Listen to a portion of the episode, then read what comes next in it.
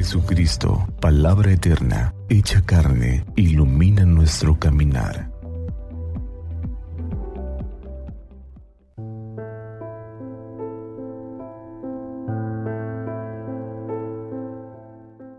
Viernes 28 de julio. Viernes 16 del tiempo ordinario. Hoy la liturgia nos presenta el Evangelio según San Mateo capítulo 13, versículos del 18 al 23. En aquel tiempo, Jesús dijo a sus discípulos, Escuchen ustedes lo que significa la parábola del sembrador. A todo hombre que oye la palabra del reino y no la entiende, le llega el diablo y le arrebata lo sembrado en su corazón. Esto es lo que significan los granos que cayeron a lo largo del camino.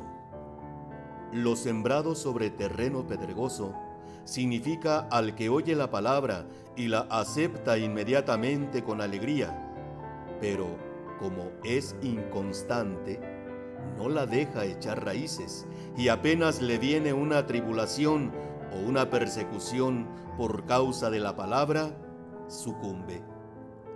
Lo sembrado entre los espinos representa a aquel que oye la palabra, pero las preocupaciones de la vida y la seducción de las riquezas la sofocan y queda sin fruto. En cambio, lo sembrado en tierra buena representa a quienes oyen la palabra, la entienden y dan fruto.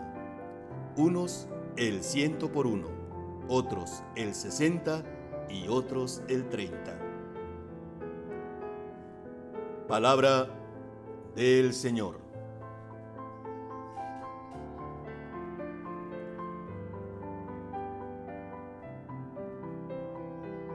Para lograr el cumplimiento de una meta, es necesario escuchar y entusiasmarse con la obra a realizar.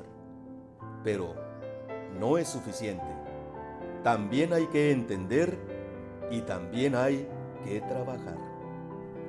Hoy, el Señor explica la parábola del sembrador y dice, hay que oír, alegrarse, entender, ser constantes y trabajar para que su palabra produzca fruto abundante.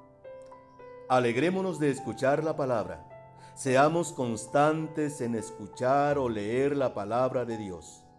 Gocemos al escuchar la palabra, que ella nos fortalezca en las tribulaciones, problemas o preocupaciones.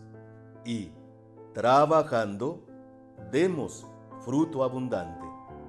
El 30, el 60 o el ciento por uno dispongamos nuestro corazón y nuestra vida como tierra buena, para que haya abundantes frutos para beneficio nuestro y para beneficio de quienes nos rodean.